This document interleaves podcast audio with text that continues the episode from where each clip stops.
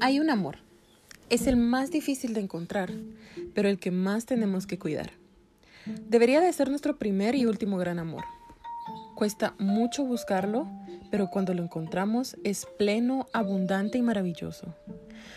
Cuando uno tiene algo muy valioso, es necesario cuidarlo y alimentarlo para que crezca y se mantenga, porque como todo, también puede irse, y cuando se va, no solo nos perdemos nosotros, sino también podemos perder a los que están a nuestro alrededor. Yo siempre fui gordita y era el blanco perfecto para bullying, porque así es la sociedad desde que tengo memoria. Y en el colegio me recuerdo que hasta un par de maestras se burlaban de mí y me hacían de menos por mi apariencia. En mi familia también. Amigos, entre comillas, también.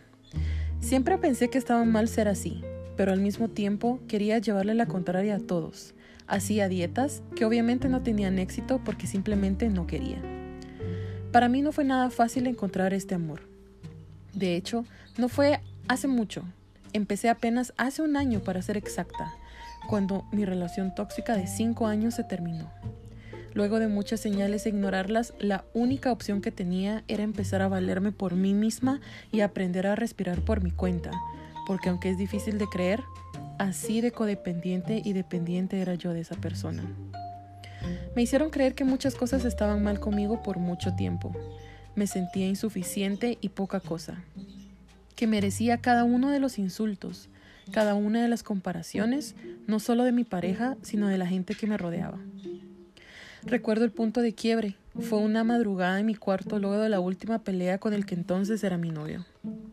Esa noche decidí que fue suficiente. Pero esa historia se las cuento con detalle en el próximo episodio. En ese momento sabía que tenía que empezar mi camino sola. Tenía que volver a enamorarme, pero esta vez enamorarme de mí.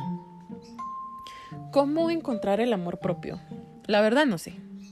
No tengo la receta exacta, ni las coordenadas de dónde se encuentra para llegar fácilmente a ese lugar.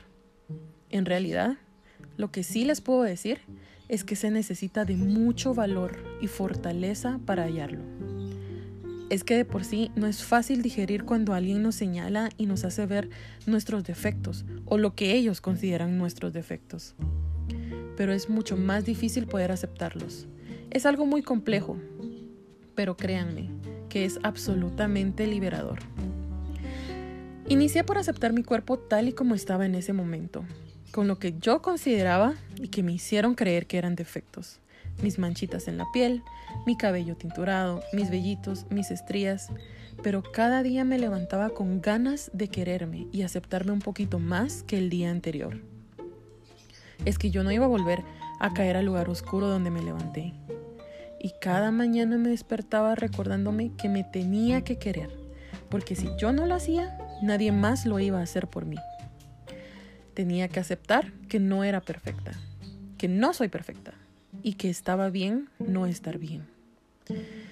Decidida a cambiar lo que me molestaba y lo que me dolía por paz, aprendí a quererme todos los días, no solo en los momentos buenos, también cuando estaba sola y no había nadie a mi alrededor.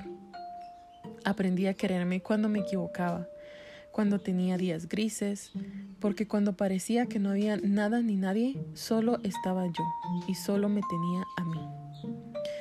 En el proceso del cambio, sabía que algunos me verían rara y que otros ni lo iban a notar, pero estaba haciéndolo por mí y para mí. Y poco a poco me sentía mejor conmigo misma. Entendí que todo lo que está vivo cambia, muta y se transforma. Y era mi momento, ya no quería ser la misma persona de siempre, quería descubrir mi mejor versión y poder disfrutarla. Por salud, aprendí a comer cosas que le hacían bien a mi cuerpo, a tomar agua pura y mi mejor amiga Ingrid, que me inspiró a practicar CrossFit. Empecé a retar a mi cuerpo a ir más allá de lo que creía que era mi límite. Al principio lloraba en los entrenos porque creía que no iba a aguantar. Y les decía a mis entrenadores, ya no puedo más, con lágrimas en los ojos. Pero siempre pude más, pude mucho más.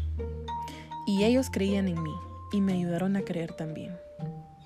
Hacer ejercicio se volvió un hábito del cual no me arrepiento de haber descubierto. Imagínense, yo, María Alejandra comiendo sano y haciendo CrossFit. Pasó un mecha, qué increíble. Bajé de peso y ahora empieza una nueva lucha, que es el tener que aceptar los cambios de mi cuerpo. Mis estrías se notan más, pero mi booty y mis piernas están en todo. Descubrí que tengo fuerza, cosa que no tenía antes. Y me siento tan bien. Aprendí que soy capaz de hacer tantas cosas que nunca creí posibles. Encontré lo que tanto necesitaba. Mucha, encontré el amor y lo encontré en mí. Claro, a veces me vuelvo a caer, pero me levanto y sigo, porque de eso se trata. Detenerse para volver a tomar impulso, pero nunca volver a lo que tanto daño me hizo. Cuando nace el amor propio, uno es capaz de dar cariño desinteresadamente y la gente a tu alrededor fluye. Gente buena, pero también gente no tan buena, que solo busca criticar y burlarse.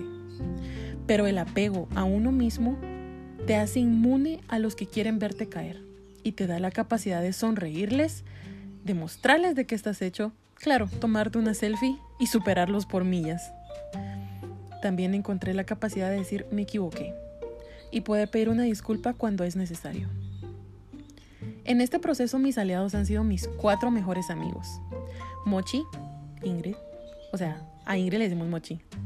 Pams, mi Pame. Toto, José. Y Santi.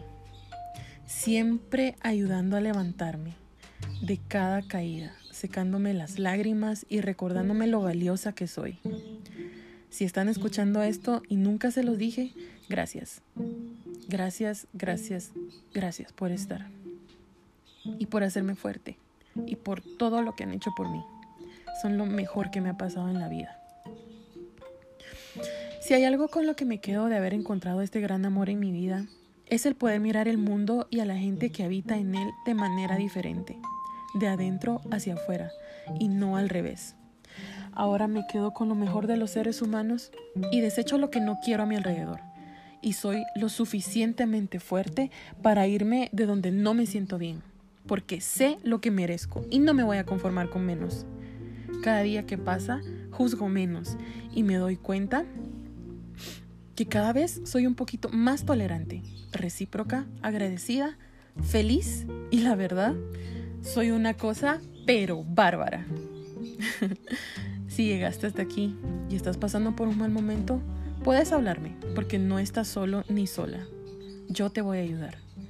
Porque si yo pude, ¿cómo no vas a poder tú? en fin, gracias por escucharme. Espero que te haya gustado y que te sirva mi mensaje.